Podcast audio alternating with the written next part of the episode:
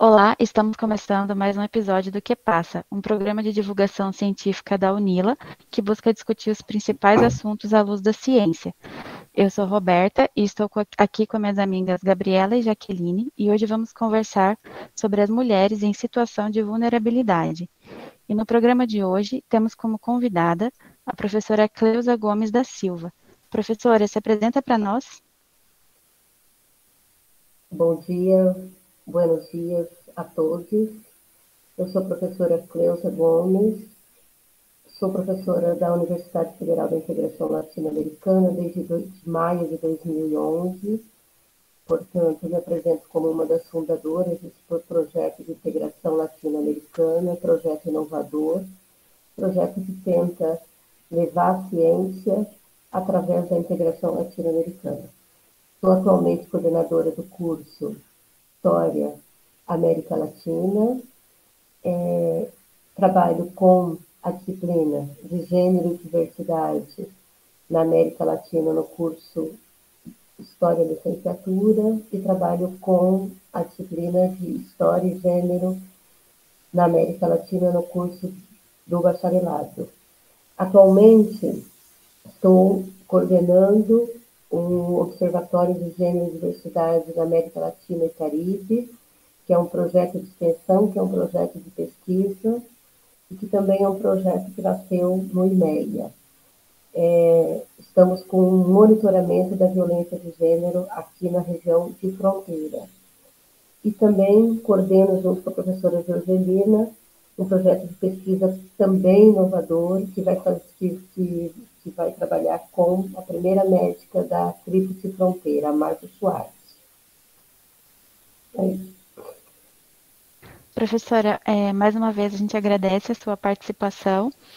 E para a gente começar, é, recentemente noticiou-se sobre a fala de um deputado é, se referindo às mulheres ucranianas.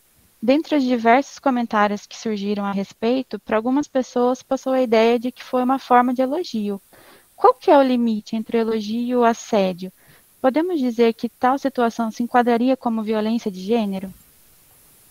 Bem, essa pergunta, é, Jaqueline, ela é muito oportuna, que ela te abre é, um leque de considerações bem importantes. Primeiro, que é, é, a violência de gênero, o assédio, ele sempre foi naturalizado pela sociedade.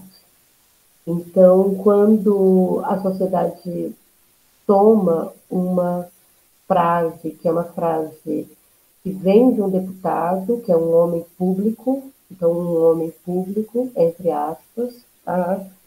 E, e esse homem público, mesmo ele tendo que é, uma, uma responsabilidade com o público, ele, ele se autodenomina como um homem que pode dizer determinadas frases sobre as mulheres. E, e, e essas frases, muitas vezes, ele encontra na sociedade eco. Mas isso tem mudado muito. Os movimentos de mulheres, os movimentos é, organizados, as instituições têm trabalhado muito na perspectiva de desnaturalizar essas, é, essas frases, essas, essa tentativa, na verdade, de jogar a, a, as mulheres num lugar que é um lugar de objeto sexual, e ao mesmo tempo também não só de objeto sexual, mas de propriedade masculina. Então, aos poucos, as instituições têm feito trabalho, têm punido também, é, esse é o caso, por exemplo, do deputado, né? Teve um, é, uma repercussão muito grande, não só no Brasil, mas também fora do Brasil, inclusive com a comunidade ucraniana, e foi é, é, é abriu-se um é, a oposição solicitou, na verdade, a comissão de ética que fosse aberto um processo contra esse deputado, porque não somente ele é, enunciou frases pejorativas, como ele associou imediatamente essa relação das mulheres com a, o tráfico é, internacional de prostituição. Então, são questões muito sérias, são questões que dizem respeito ao exercício do corpo da mulher, da liberdade, e ao mesmo tempo também tocando em temas que são muito caros para determinados setores na sociedade. Então, aos poucos, as mulheres que atuam dentro do parlamento têm tentado é, levar essa discussão e, ao mesmo tempo, também punir de forma exemplar é, determinadas, determinadas falas, e não somente falas, mas também práticas sociais que também eram naturalizadas dentro do parlamento.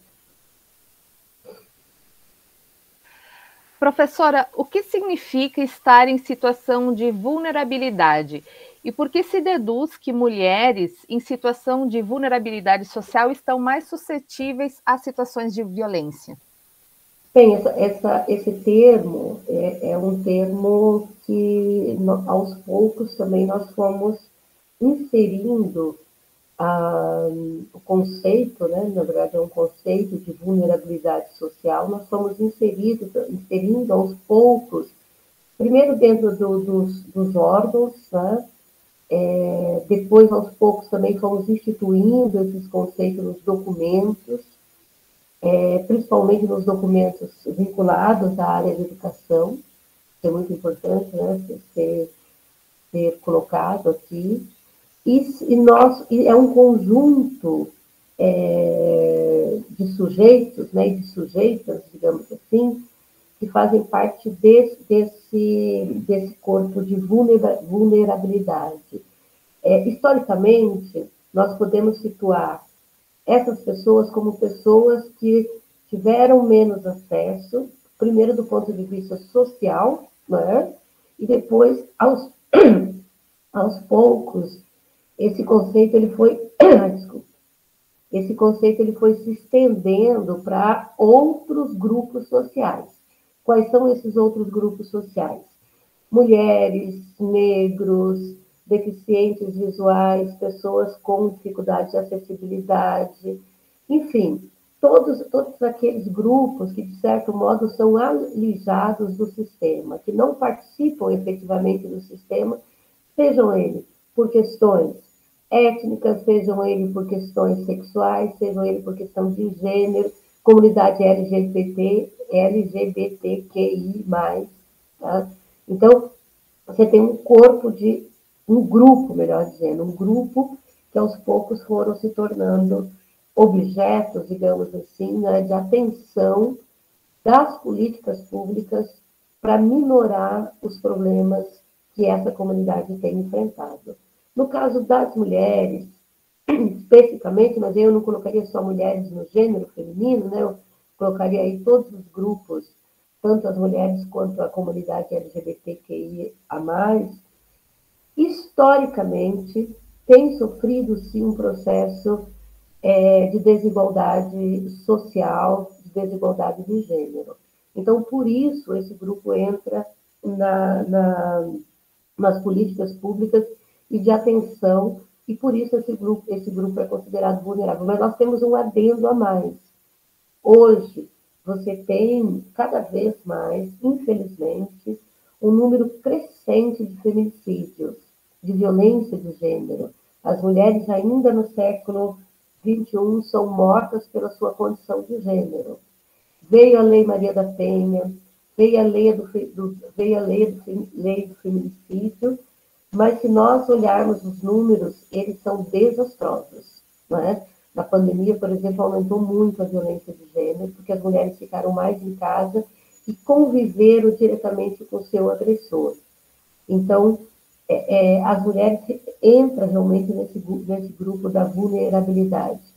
E não é só uma questão é, é, de entrar no grupo, é mais do que isso. Você tem também um sistema patriarcal que o tempo todo está deslegitimando essa condição de, do ser mulher, que não, não passa apenas pela, é, pela questão da identidade, também passa pela questão do corpo, também passa pela questão da, de um sistema que legitima que a mulher é uma propriedade e, ao mesmo tempo, também ela se torna vulnerável diante do seu próprio companheiro dentro de casa. Então, é todo um sistema que legitima é, a violência de gênero.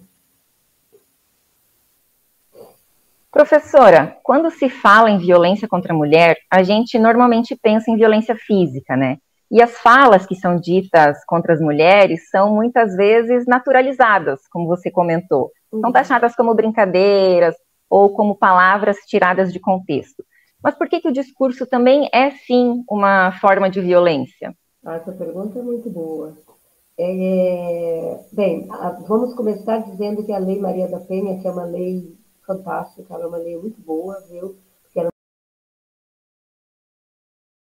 agora recentemente, né, 15 anos aí, é, eu inclusive fiz uma fala com, o nosso juiz aqui da, é, é, no juizado da violência de proteção, na verdade, a violência contra a mulher, doutor Ariel, que aliás é um, um juiz que eu prezo muito, gosto muito, e ele me convidou para fazer uma fala sobre essa é, sobre a comemoração da Lei Maria da Penha e, e até Estou esperando aí um pouco para poder publicar esse texto. Essa, a lei ela é preventiva e um, uma, uma das, das é, um dos capítulos é exatamente a violência psicológica.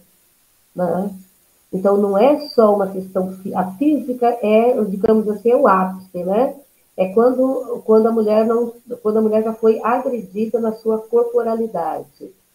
E aí a sociedade consegue perceber, mas na verdade é, é, é um processo todo e que está muito vinculado com a questão psicológica, tá?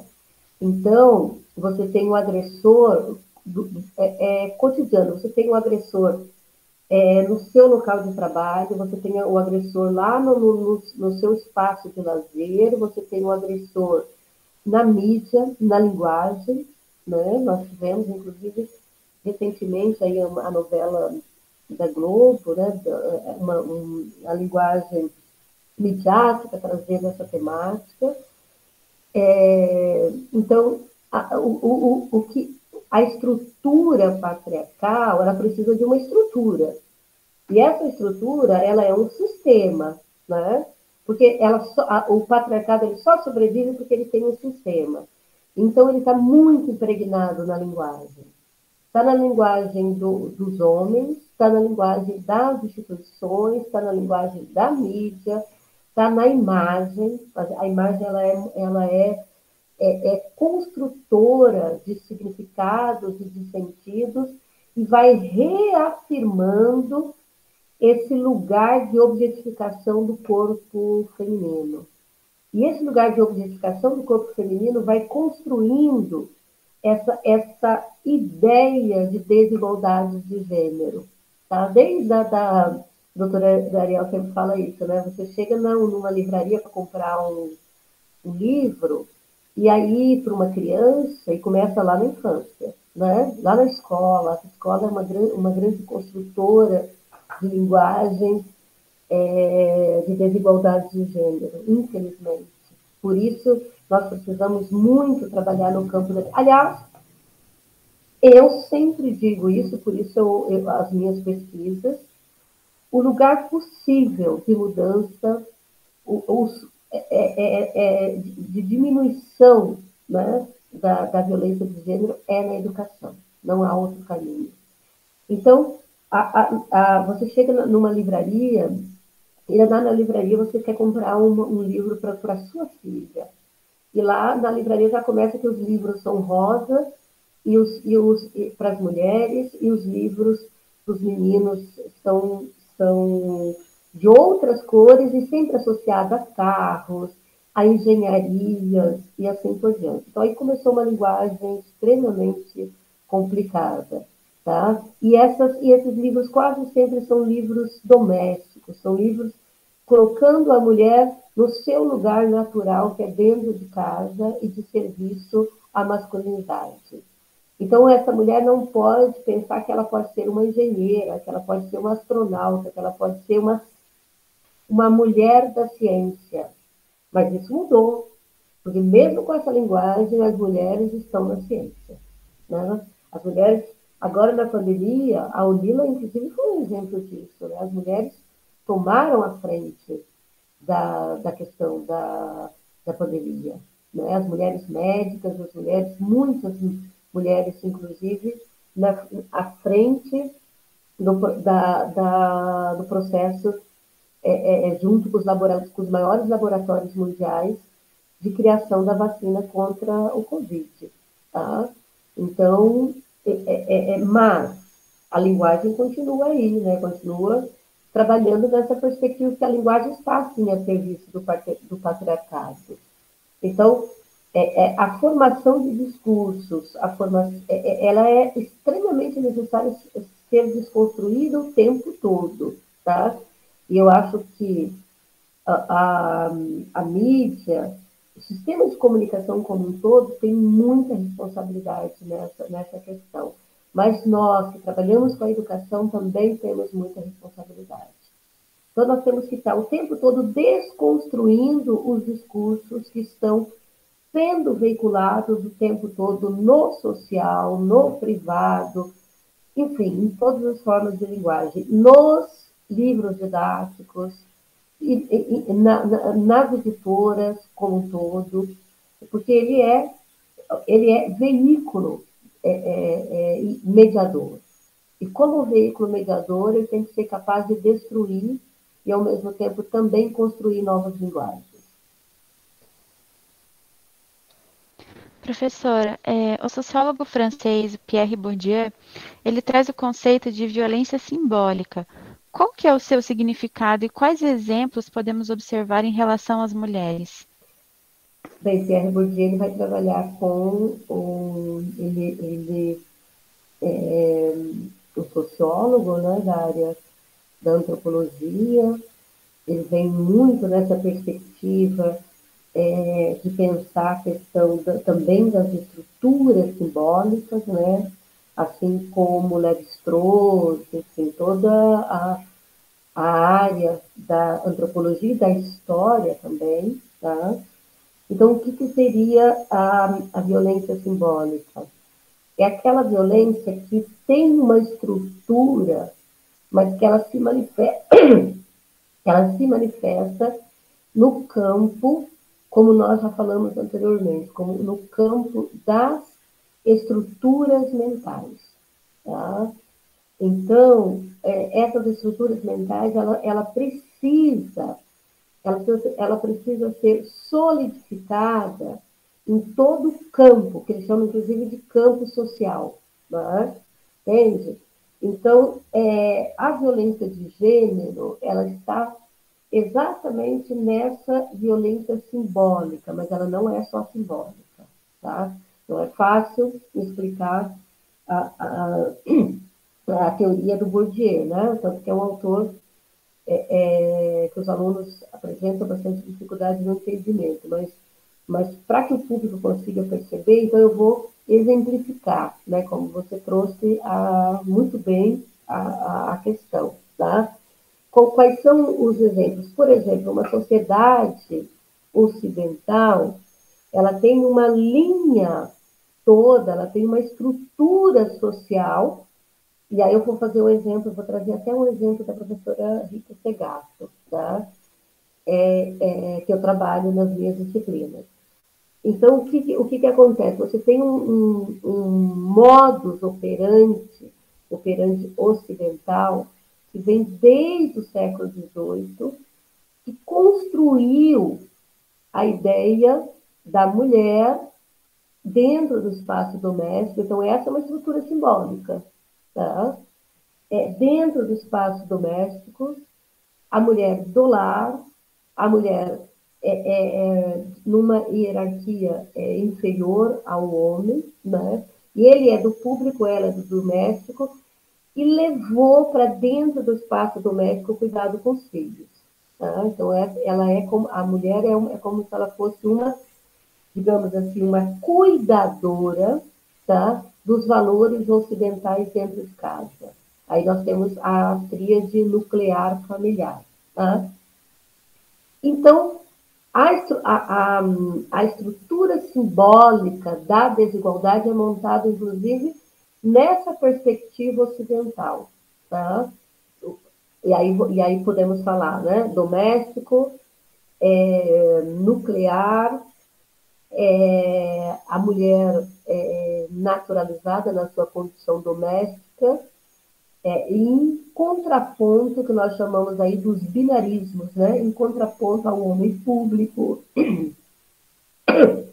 ao homem público, ao homem é, político, tá? enquanto que a mulher é privada. Tá? Isso tudo são estruturas simbólicas que estão sendo montadas. Tá?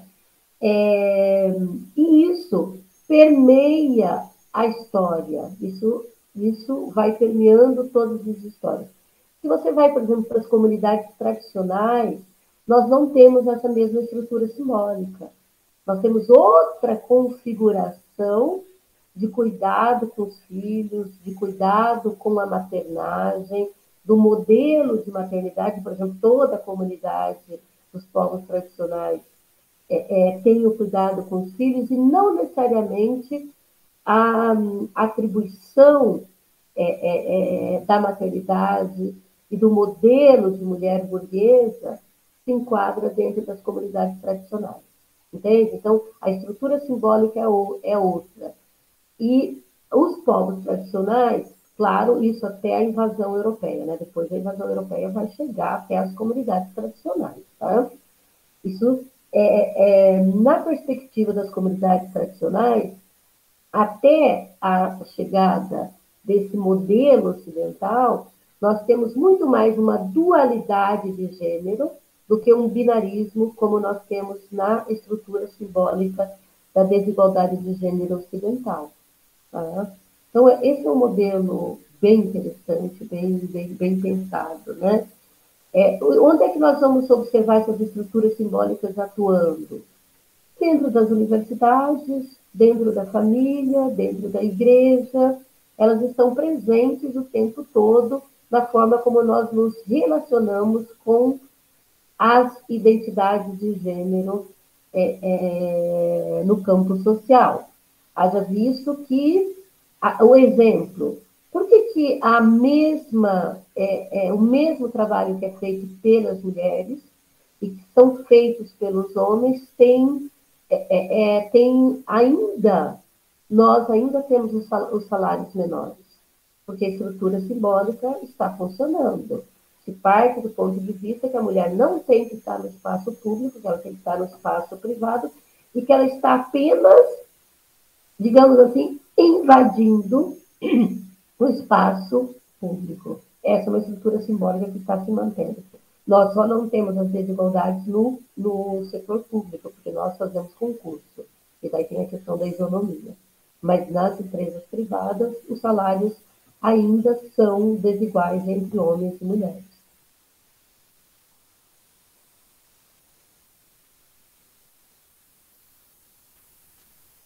É isso. Professora, voltando para o caso do deputado uh, ali de São Paulo, recentemente eu vi outra polêmica envolvendo também um parlamentar do estado de São Paulo, que foi filmado assediando uma deputada na Assembleia, né? Sim. E nesse caso, o, de, o deputado foi absolvido, alegando que se tratava de, entre aspas, né, um rápido e superficial abraço. Vendo esses dois casos e o desfecho diferente que eles tiveram, a senhora acha que a sociedade está de fato preocupada com as mulheres ou é só uma preocupação momentânea e uma preocupação política? Gabriela, é, a pergunta é excelente. É, primeiramente, voltamos de novo. A estrutura sistema, sistêmica, a estrutura simbólica sistêmica, ela sempre trabalhou numa perspectiva de que o espaço público não, não, não é um lugar para as mulheres. Tá? Então, é muito recente é muito recente a entrada das mulheres no espaço público, certo? Nós não podemos esquecer, Gabriela, que nós só chegamos do ensino só no final do século XIX. Né? Para a história, 100 anos não é nada. Vai com muita luta. Muitas mulheres morreram, muitas mulheres deram a sua vida para adentrar o espaço público. O voto é super recente. Né? Nós não tínhamos direito nem ao voto, nem, nem, nem, nem votar e nem ser votada. Tá? No Brasil, nós só conseguimos, é, é, nós, nós só conseguimos o voto em 1934. Em 1932 começa lá no Rio Grande do Norte, tá? E a Berta e todas as outras mulheres lutaram muito para que nós tivéssemos o direito ao voto. Então, é uma conquista muito recente. Nós, nós entramos para, digamos assim, para a educação feminina só no final do no, no, na Europa, é, é, século, XIX, também praticamente metade do século XIX, e nós aqui no Brasil só no final do século XIX, início do século XX. Tá? Então, é, a, a, a, digamos assim, nós estamos empurrando a entrada das mulheres dentro do espaço político. O espaço político, ele é um espaço extremamente masculino, tá? É, nós tivemos um crescimento agora nas últimas eleições das mulheres, mas o número de mulheres dentro do espaço, é, é, é dentro do parlamento, dentro da Câmara dos Vereadores, dentro do Executivo, é muito pequena, tá? Nós estamos aí em torno de 29%, tá? É, nós temos uma lei que obriga que todos os, os partidos seja, é, é, é seja contemplada a participação das mulheres. O que, que os partidos fazem? É lei, né? Quer dizer, é, o que, que os partidos fazem? Colocam as mulheres só para serem laranjas, tá? só para conseguir, digamos assim, é, é, preencher as cotas para que possa para que possa vir para dentro do partido os recursos do fundo eleitoral, tá? Mas mesmo assim as mulheres foram e estão indo à luta. Nós temos aí mulheres muito combativas hoje dentro do parlamento. É, esse caso eu acompanhei, né? É, a deputada, uma deputada combativa, certo? Uma deputada que traz um histórico, inclusive, de, é, de combate à violência de gênero, tá? E o que, que ela fez? Ela não naturalizou o assédio sexual, tá? Ah, você pode dizer assim, ah, mas ele, ele, ele não foi punido. Você está certa, tá?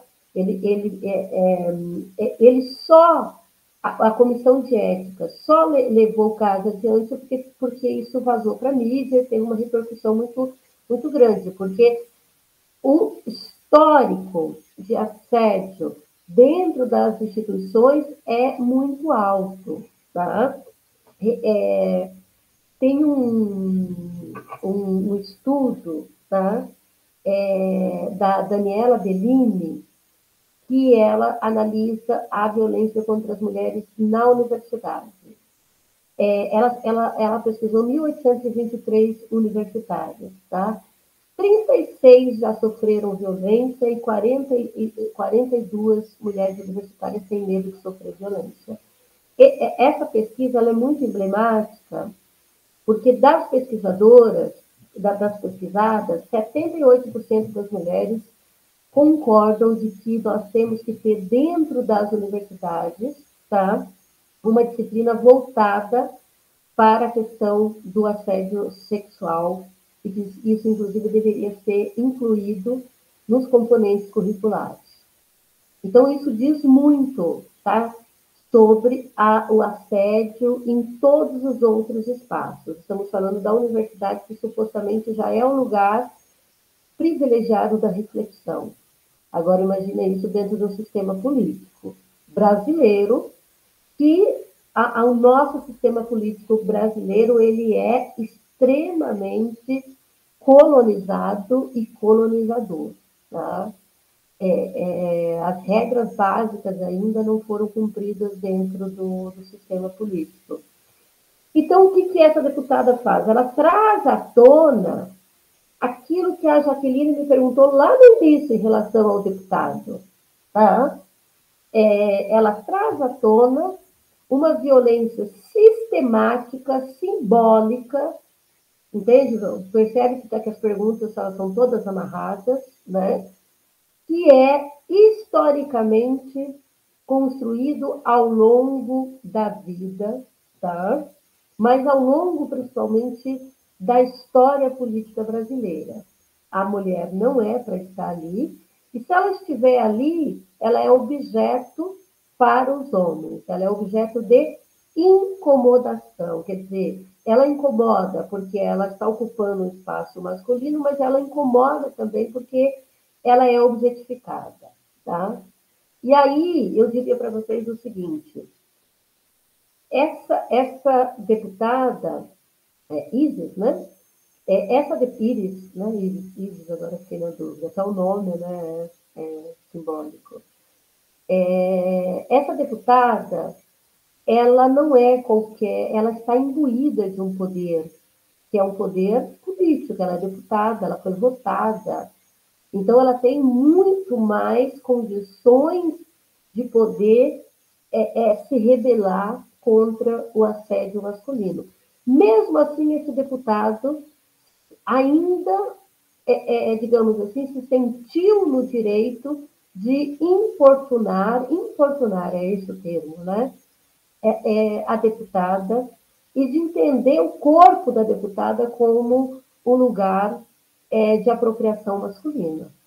Então, é sério. Né?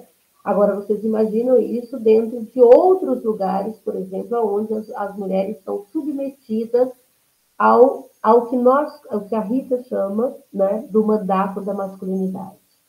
Tais como universidades, escolas, igrejas e trabalhos, empresas. Né? Então, eu diria o seguinte, respondendo a sua pergunta, é, é, Isa, Isa Pena, isso, Isa Pena, mas é, é, é o cansaço mesmo.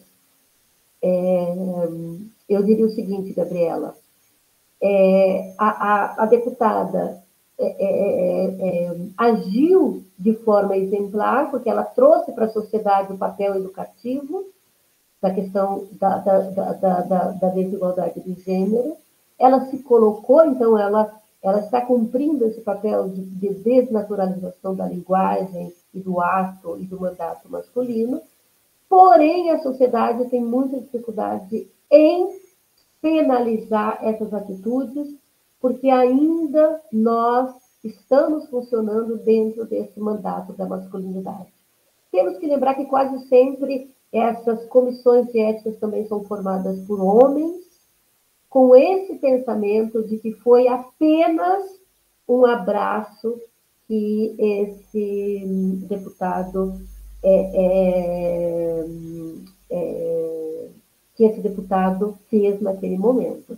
Mas essa, essa deputada sabe que lá no ônibus, aonde a mulher pega o ônibus todos os dias, ela tem é, é, é outros homens, por exemplo, encoxando as mulheres, assediando quando a mulher pega um ônibus. Então, essa deputada traz o histórico de vítimas e, ao mesmo tempo, também, que é muito importante, quando ela traz isso à tona, ela não representa somente a ela, ela representa todas as mulheres. E por que, que as mulheres não vão para o parlamento? Porque é muito difícil, porque é muito complicado. Né? E nós percebemos isso no nosso dia a dia, em todos os espaços. Tá? Quando nós somos chamadas a ocupar espaços de poder, nós não queremos, porque nós já sabemos que é um preço muito alto que nós temos que pagar. Mas, por outro lado, nós também não podemos nos eximir, porque é, é, é, é quando as mulheres chegam nesses espaços que elas pensam em quê? Nas desigualdades, nas questões das mulheres, nas questões é, da, é das mulheres que têm filhos, por exemplo, né? Então, é, é, são essas mulheres que vão levar as pautas das mulheres para dentro desses espaços políticos. Então, nós não podemos negar também a participação feminina nesses espaços, mesmo que seja complicado. E, e, e, e aos poucos também, nós precisamos discutir essas questões dentro do, do, dos espaços políticos. E o parlamento não pode ser só um lugar, não podem ser só lugar de homens, porque as leis e todas as questões que passam pelo parlamento incidem diretamente sobre as nossas vidas, porque mais de 50% da população é feminina. Professora, na novela Um Lugar ao Sol, que acabou recentemente, havia uma personagem que era vítima de violência, a personagem Stephanie, que era interpretada pela atriz Renata Gaspar. Qual que é a importância de novelas abordarem essas temáticas, né, de abordarem essas situações de violência contra a mulher? Bem, primeiramente que a questão da violência, ela não é um problema, um problema só das mulheres, né? Ela é um problema de toda a sociedade. É, é, agora, vamos trazer uma questão aqui antes de falarmos da novela em si, porque, puxa, né? É, cada vez que uma mulher é violentada, cada vez que uma, que uma mãe de família ou a comunidade LGBT também, né? Porque o modelo de família se estende a todo tipo de, é, digamos assim, a todas as formas de famílias, e não, não importa se ela é masculina ou feminina, se ela é trans, se ela não importa, né?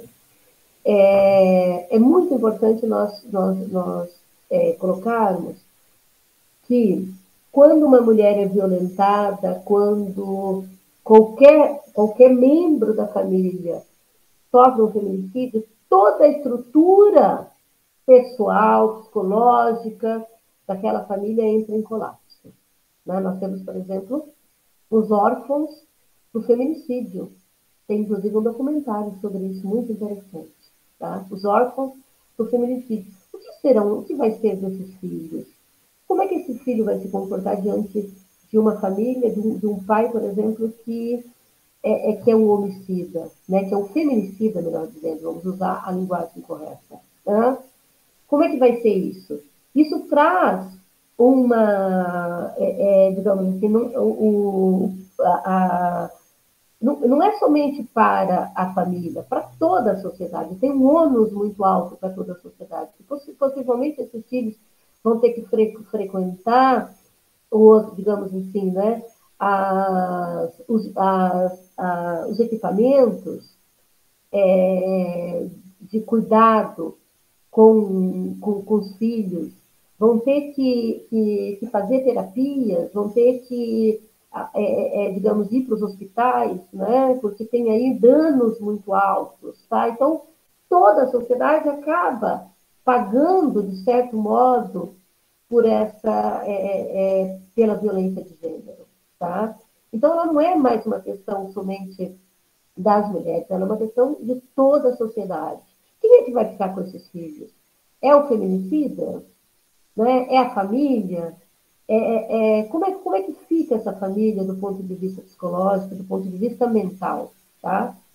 É, então, a sociedade não, não pode mais ser conivente com, com, com essas situações, certo? Então, aos poucos também, a sociedade tem se reeducado nessa perspectiva. As universidades têm feito campanhas, ainda pequeno, né, ainda está muito vinculado ao mês de março, mas as universidades têm feito campanhas, os órgãos vinculados à justiça, principalmente os juizados de violência, têm feito muitas campanhas, as delegacias das mulheres têm feito muita campanha, a Casa da Mulher Brasileira também. Então, nós temos aí vários equipamentos que têm trabalhado nessa, nessa perspectiva de reeducar a sociedade para a não violência de gênero. Tá?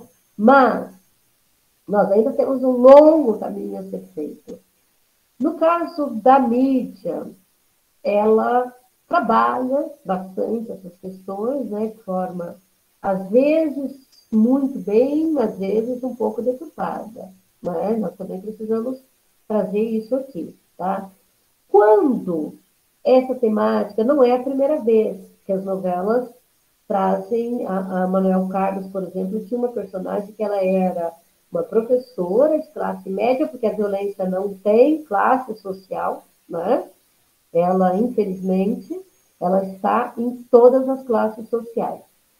E traz essa personagem, que era uma personagem bonita, né? É, lá atrás, que muito tempo, né? Essa novela agora reprisou de novo que passou, né? É uma, uma personagem bonita, uma professora de uma, uma escola da alta elite do Rio de Janeiro que apanhava sozinha dentro de casa. Né? Agora, a novela de novo abordou e a personagem era diferente, porque a personagem não era de classe média alta, né? uma personagem, de certo modo, desestruturada do ponto de vista da classe social, tá? É, eu, eu, não diria nem desestruturada, né? porque essa palavra é bem complicada, tá? É, mas, assim, é, é, do ponto de vista não era uma, uma personagem privilegiada socialmente, né? ela dependia da irmã e dependia de outras questões para ela, inclusive, sobreviver, né? mas convivia com o agressor o tempo todo. É, bem, quando é, é, essa pergunta veio, eu fui olhar a personagem, né? E ela é a, a, aquilo que nós chamamos dentro da violência de gênero que é a violência cíclica. Tá? O que, é a violência cíclica? Ela vai fazendo todos, né? Ela é dependente financeiramente, daí ela depende do agressor, daí ela é dependente psicologicamente, porque o agressor é ao mesmo tempo o homem que ela ama, né? E ela não consegue sair dessa violência sistêmica. Ela não consegue sair desse círculo da violência. Normalmente, e a novela abordou bem isso, tá? Isso, nesses casos é muito recorrente nos juizados de violência e nos equipamentos, no CRAM, tá? Que, aliás, muito importante lembrar aqui, porque Foz do Iguaçu nós temos um centro de referência de atendimento à mulher excelente, tá? Que é coordenado, inclusive, pela Kiara, que faz parte, que é minha é, vice é, coordenadora no Observatório de Gênero da Unila, tá? É, veja, então ela, ela vai fazendo o tempo todo círculo, né? Então é a violência que nós chamamos cíclica, tá? Ela não consegue sair desse círculo até ao feminicídio. Ah, mas eu não gostei do final do, do, do, da personagem. Mas nesse sentido, ele, de, forma, de forma, de forma deturpada, né? no enredo e tal, mas é, é assim que acontece, tá? Ela vai, ela, ela, ela sai e volta, ela sai e volta. Né? No caso ali, ela não tinha voltado, tá? Mas é recorrente a mulher fazer a denúncia, é recorrente o juiz, dar a medida protetiva e a, e a mulher voltar para casa do agressor. Ai, mas a é, mulher gosta, gosta de apanhar. Não é isso. Tá? Nós temos que lembrar que essa mulher, primeiro, ela foi também educada dentro do sistema patriarcal. Segundo, normalmente o, o agressor é o, ele é o pai dos seus filhos. Então, ela tem um vínculo afetivo com, com esse agressor. Tá? Então, ela não. Se você não tiver muita ajuda, muito acompanhamento psicológico, que normalmente às vezes não tem, se ela não tiver uma dependência financeira, se ela não tiver um lugar para ela ir, quando ela é afastada do agressor, ela acaba voltando para o ciclo da violência. Tá? E aí, infelizmente, o final é o feminicídio, certo? Então, a novela, nesse sentido, ela retratou bastante esse ciclo da violência. É... Enfim. Mas, nós poderíamos dizer o seguinte, é, o que, que o, o, o, a, a, novela não retratou? Exatamente o trabalho que os equipamentos voltados à violência de gênero são eficazes por exemplo, a denúncia, a primeira questão que tem que ser feita é a denúncia formal desse, dessa violência, desse agressor na delegacia da mulher. Por mais difícil que seja esse processo. Ela precisa da notificação, tá? Ah, mas nós temos muitos casos de várias notificações e a mulher morre. Temos. Mas o ato da notificação, ela é importante.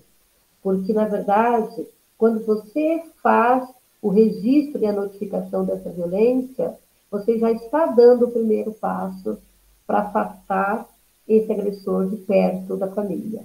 Tá? Então, sem isso, é impossível é, esse trabalho. Temos, temos precariedade? Temos. Ah, a delegacia é longe. Né? Agora, na pandemia, por exemplo, a delegacia aceitou, em todo o Paraná e também no Brasil, que essa denúncia fosse feita online. Mas o que, que acontece? Muitas vezes a mulher não tem nem o acesso online. Né? Também é um problema. Tá? Outra questão também, os vizinhos, né? a Lei Maria da Penha é muito eficaz também, né? e hoje, já na, na lei, é, você tem o, o, Você pode fazer a denúncia, né? Através do, dos canais de atendimento. A, a, é, se, se, a denúncia não precisa mais ser feita apenas pelas mulheres, tá? Que, que estão sendo agredidas. Pode ser no, no seu envolto, digamos assim, tá? Então, acho que, acho que é isso. Agora, enquanto é, é, recurso midiático, é muito importante que essa temática venha à tona, né? É muito importante. É isso. Professora, como a senhora comentou, a sua participação num grupo de monitoramento da violência de gênero aqui na Tríplice Fronteira, como é que está o cenário é. da violência de gênero e aqui na região, especialmente em relação à mulher? Olha, Roberta, nós ainda estamos no processo. Nós vamos entregar agora, no, em maio, final de maio, a primeira, o primeiro levantamento. É muito difícil fazer levantamento. Monitoramento da violência de gênero é uma das, digamos assim, uma das pesquisas mais difíceis, porque por tudo isso que nós já falamos, né? Nós temos a subnotificação, né?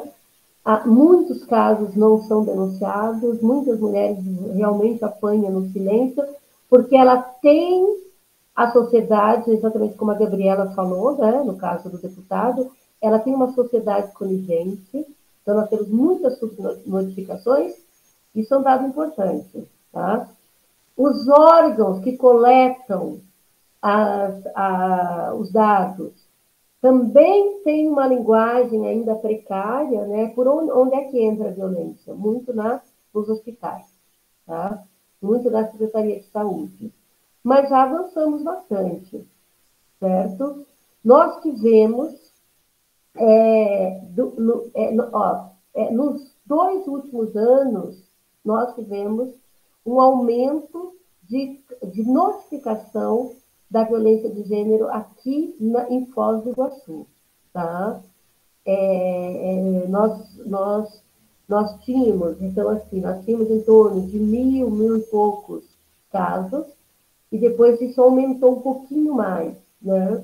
E aumentou mais nesse ano, de 2000 e... Eu estou falando, eu não estou falando de feminicídio, estou falando de casos de notificação, né? Certo? É... O, o, o, o, juizado de violência que tem esses dados é, mais, digamos assim, né, mais registrados, mas eu, na, na, última fala que eu tive, eu apresentei, né?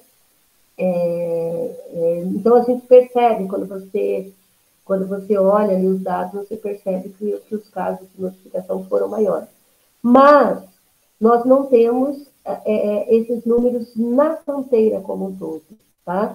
A Argentina não mapeia isso aqui na fronteira, que nós não temos na, em Porto Iguaçu, nós não temos, como nós temos no Paraguai, nós não temos uma, uma Secretaria das Mulheres ou algo parecido em Porto Iguaçu.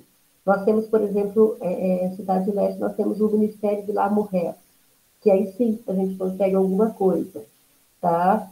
E, mas, mas eu posso dizer o seguinte: aqui em Foz do Iguaçu nós tivemos um aumento de casos de notificação. É, nós tivemos um aumento de 2020 para 2021, então 2021 nós tivemos mais, mais notificações, e 2000, desculpa, é, de, é, de 2019 para 2020, que é quando começa a pandemia, né? É, 2021 também nós tivemos é, é, um aumento nos casos de notificação, tá? É, isso, por quê? Porque as mulheres ficaram mais expostas ao agressor. Nós, as mulheres ficaram muito mais tempo com, com, é, é, com a, muitas vezes com o agressor dentro de casa, né? Foi o um momento em que houve sim a questão é, da, é, é, da pandemia, né? Então o que, que você teve? Você teve é, os, os, homens normalmente saíam de casa de manhã e voltavam à noite, muitas vezes durante o período da pandemia com o fechamento dos seus espaços de trabalho, eles se recolheram ao lar é, e às suas casas, e se já havia é, uma tendência de agressão, essa tendência, obviamente, que, que aumentou, tá? Mas aí eu volto a falar para você, Roberta, mesmo assim, ainda com casos de subnotificação, quer dizer, nós ainda poderíamos ter um número maior é, de violência de gênero nesse período. Mas, para terminar, nós vamos estar entregando esse, é, é, essa, essa pesquisa mais ou menos em maio. Estamos criando um site para começar o processo de monitoramento e manter esse monitoramento aí constante e começar, inclusive, a é, é, é, fazer com que esses dados possam ser é, digamos assim, né, que esses dados possam, possam ir para os órgãos é, tanto estadual quanto federal, tá? Que, que, que eles sirvam realmente, que sejam é, dados que possam alimentar os dados nacionais. E nós, porque, porque um, é, digamos assim, dados de fronteira são dados novos dentro da política de dados nacional, né? Por, e por que de fronteira? Porque você está aqui, mas você trabalha no Paraguai. Então, muitas vezes, os agressores ou, ou estão aqui ou estão no Paraguai, você estuda no Paraguai, você.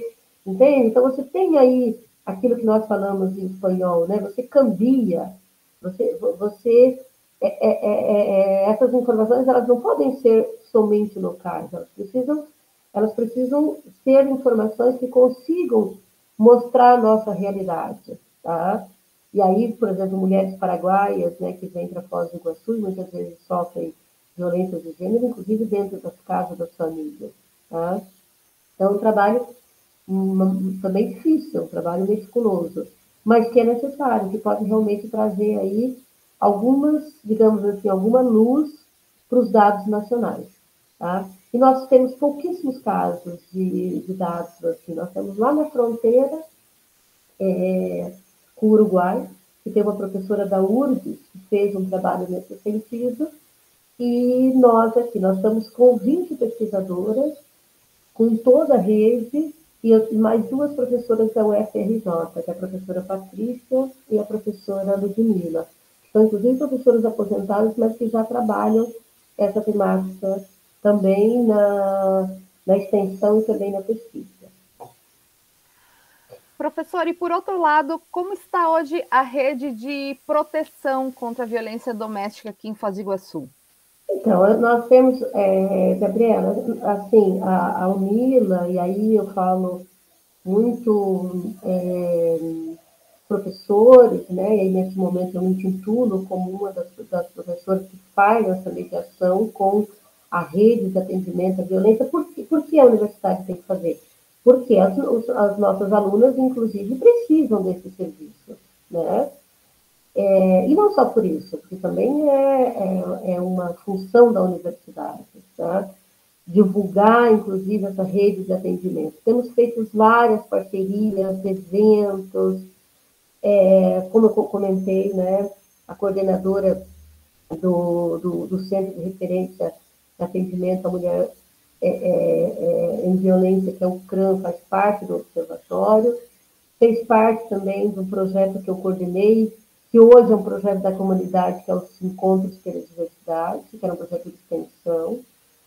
É, então, nós temos, a, nós temos primeiramente, o, o, o, CRAM, né, que é a referência maior, que faz parte de um sistema vinculado à Secretaria Municipal de Assistência Social. Tá? É, nós temos a Secretaria Municipal dos Direitos Humanos, que já foi ocupada pela Rosa e agora é ocupada pela Kelly Trento, que tem um trabalho também nessa perspectiva. Tá? E nós temos a Delegacia da Mulher, que inclusive está aqui na Vila A. É, e nós temos também, é, é importante também destacar, nós temos também a, a outros, é, que não são equipamentos exclusivos, mas que, na verdade, estão vinculados, que é a, a delegacia civil, né? Porque muitos, por exemplo, os casos, por exemplo, é, é de violência que são cometidos é, contra as mulheres trans, acaba indo para a delegacia, muitas vezes né, não vai na delegacia da mulher, vai para a delegacia geral, tá? E os hospitais, que também são espaços aonde a mulher, quando ela sofre agressão física, ela acaba indo para o hospital, tá?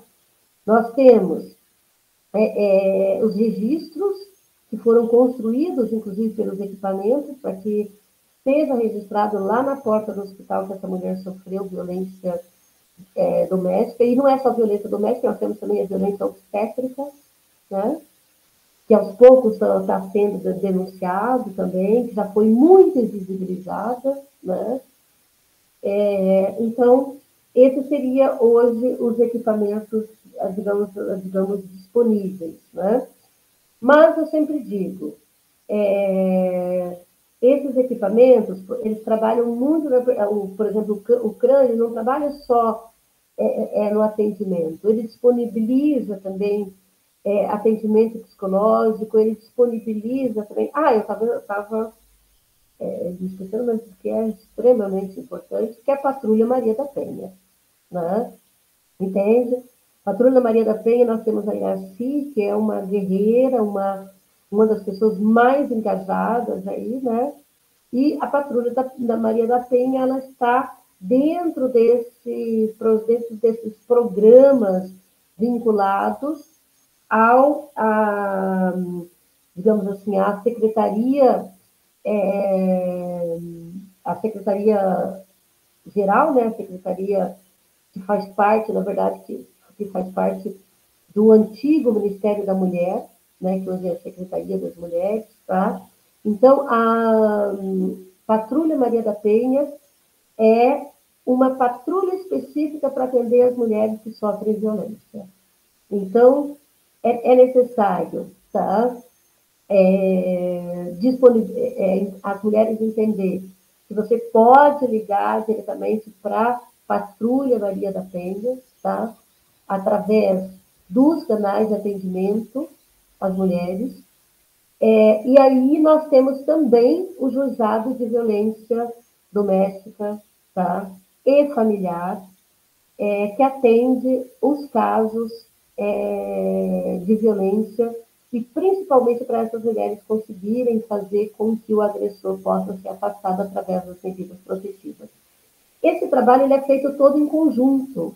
Ele é feito com a Secretaria de Direitos Humanos, ele é feito com a Secretaria de Assistência Social, ele é feito com o CRAM e ele é feito com a, a, a Patrulha Maria da Penha. Então, vocês podem observar que ele é um trabalho todo em conjunto, porque não tem como ser diferente, né? Como eu já disse para vocês, a questão dos equipamentos ele é multidisciplinar, tá? Porque a violência ela é multidisciplinar, né?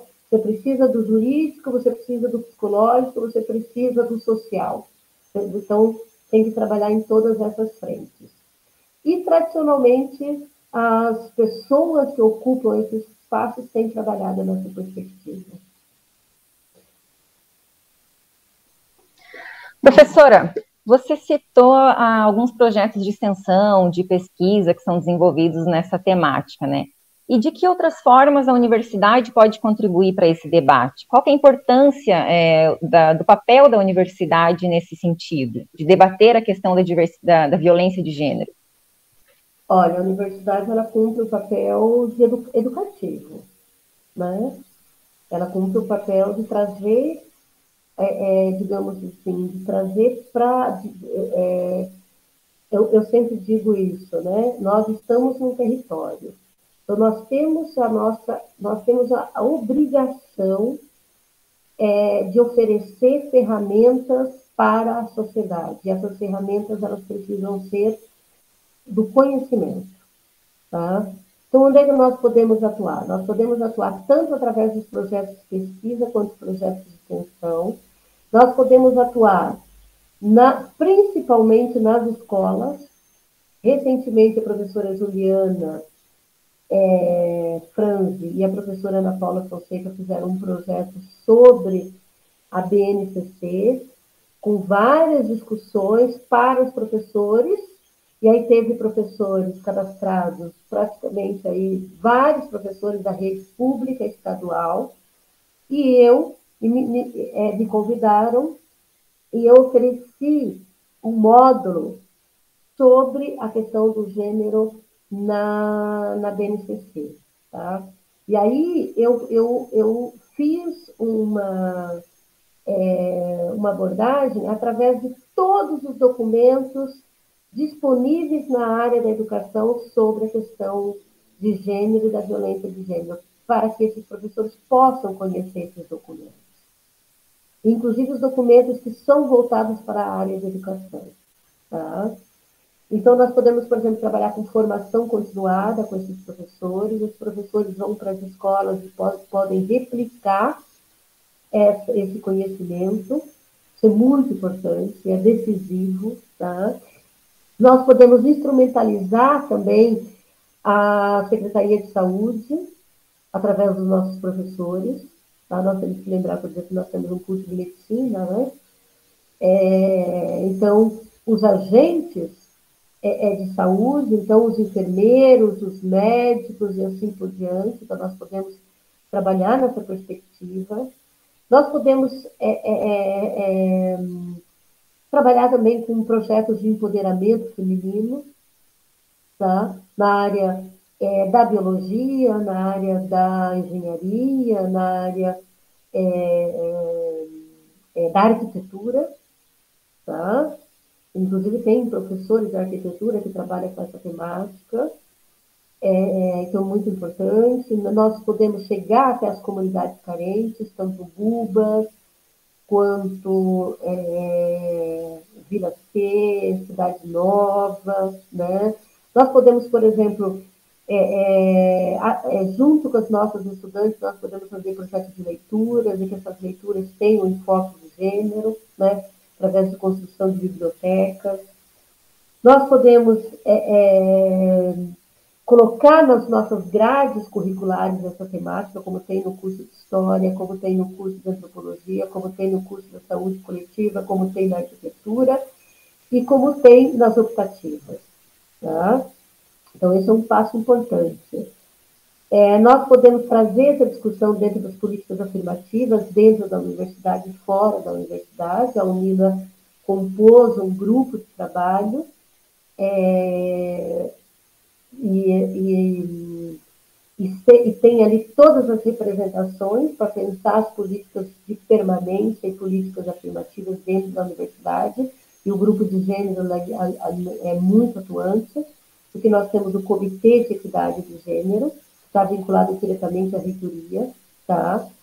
Nós podemos trabalhar com os técnicos em assuntos educacionais, principalmente através da Project, tá? já tem tido aí várias formações nesse sentido, de forma inovadora, trazendo pessoas que trabalham com essas temáticas dentro da universidade, fora da universidade, tá? Para que os pais que vão trabalhar com as estudantes, que vão trabalhar com a comunidade LGBT, QIA+, possam, é, é, possam ter formação nesse sentido, porque é, às vezes não é somente, ah, eu sou preconceituoso. Eu venho de, uma, de um sistema preconceituoso. Tá? Então, eu, é, é, só o conhecimento é que é capaz de gerar é, é, outras formas de pensamento. Não há outro caminho. Eu e o doutor Ariel, todas as vezes que a gente está nos eventos, ele fala, eu falo a mesma coisa. Não há outro caminho. Tá? É, eu recebi dele, inclusive, que a gente troca muitas informações. Eu recebi dele, depois posso passar para vocês, inclusive, para a gente disponibilizar, tá? É, todo um levantamento da violência de gênero em todas as universidades do Brasil, certo? É um material fantástico e difícil de ser feito também, tá? Então, assim, tem, é, é, é, Jaqueline, tem muito que a, a ser feito, tem muito trabalho. Tá? Nós não podemos perder de vista que a universidade ela tem que ser propositiva, ela tem que mudar o seu território, ela tem que ir até a comunidade, mas através do conhecimento, através da pesquisa. Tá? Então, as áreas vinculadas quase sempre são as áreas de, de, ciências humanas que trabalham mais com, esses, com essas temáticas. Mas nós temos condições a unir exatamente pelo seu caráter é, inclusivo, nós temos condições de trabalhar essa temática em todas as áreas de conhecimento dentro da universidade. E aos poucos eu acho que nós estamos construindo. O caminho é longo, mas ele está sendo feito. Tá? É, e, a, e, e, não é só para dentro da universidade, tem que ser para fora da universidade. Uma universidade que só dialoga com seus pares, ela não cumpre sua missão. Ela precisa ir além. Tá? Então, eu sempre faço extensão, pesquisa e ensino. Tá? Os três, esse, o tripé, ele não pode ser só na, na, na teoria, ele tem que ser na prática. Tá? Então, por exemplo, e para fechar, eu estou numa, numa especialização que chama Ensino de História na América Latina. Eu ofereço uma disciplina que chama é, ensino, é, gênero, no gênero e diversidade no ensino de História na América Latina. E, o que, que eu, e, e com quem que eu trabalho ali? Quase sempre com professores da rede pública municipal e estadual. Tá? E aí, eles, essas, né, que quase sempre são professoras, nós tivemos a oportunidade de passar por muitos documentos, por muita teoria, por muita discussão, mas eu trouxe, sim, uma discussão muito voltada para a educação. Inclusive, o trabalho final da disciplina foi cada grupo fazer projetos de intervenção na sua escola sobre a questão do gênero. Tá? E foi muito produtivo. Eu estou com uma orientanda também que está trabalhando com essa vertente numa escola em Foz do Iguaçu. Então, acho que é isso.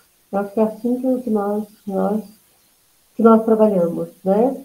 Ficamos muito cansadas, mas vale a pena. Vale a pena. Porque, na verdade, o, o, o, a responsabilidade não é só minha, ela é uma responsabilidade coletiva, né? Ela atinge a todas nós, mulheres e homens e comunidade LGBTQI+. É isso. Professora, queria muito agradecer a sua participação. Foi uma conversa muito legal, muito boa. Primeiro, agradecer o convite, eu me sinto honrada de participar desse projeto. Acho, é, considero um dos projetos mais bonitos da UNELA, começando com o nome espanhol, acho.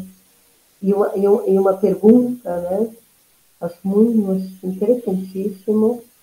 É, quero agradecer a Roberta, que fez o contato inicialmente comigo, pedir desculpas por não poder atender prontamente. É, Gabriela, que conheço, Jaqueline, é, esse corpo de mulheres, né, mulheres é, que, que também me inspiram o Jackson que está aqui e, e, toda a SECOM. A SECOM tem, durante todo esse tempo que eu tenho estado à frente, a SECOM tem sempre me chamado. Então, assim, eu quero agradecer muito a toda a equipe da FICOM, ao trabalho bonito que vocês fazem.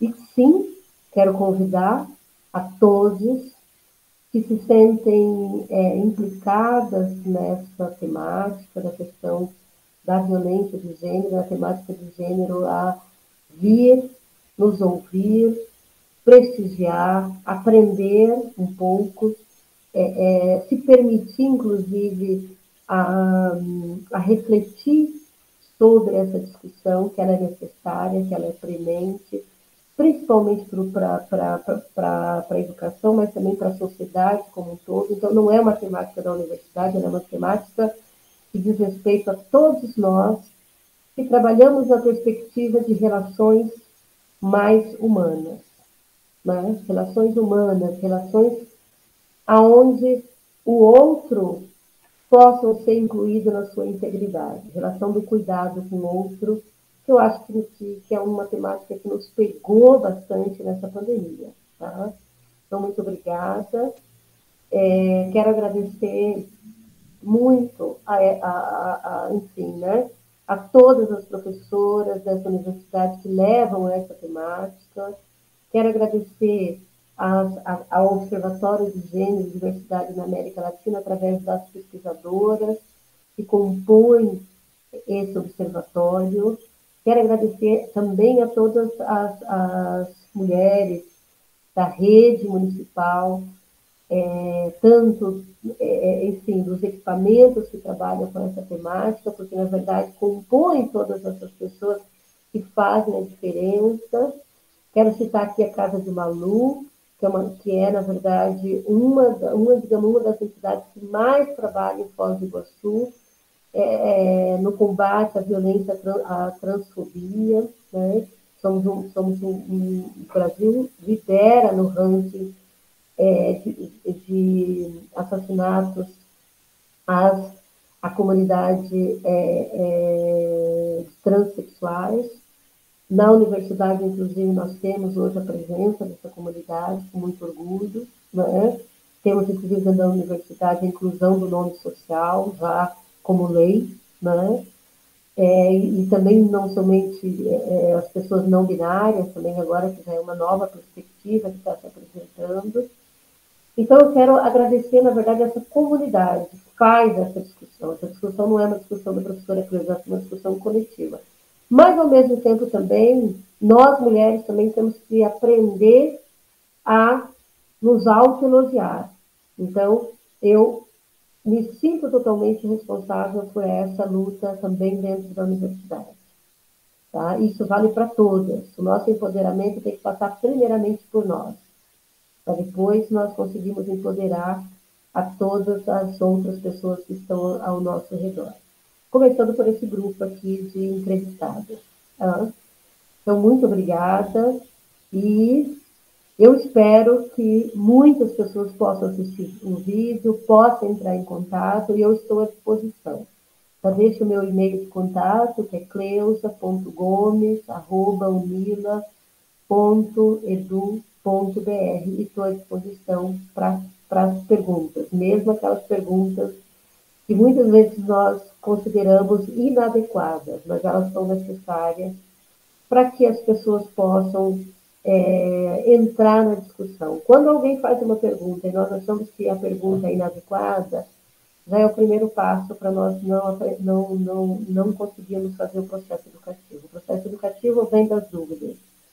Então, eu me coloco à disposição para esse processo de autocuidado.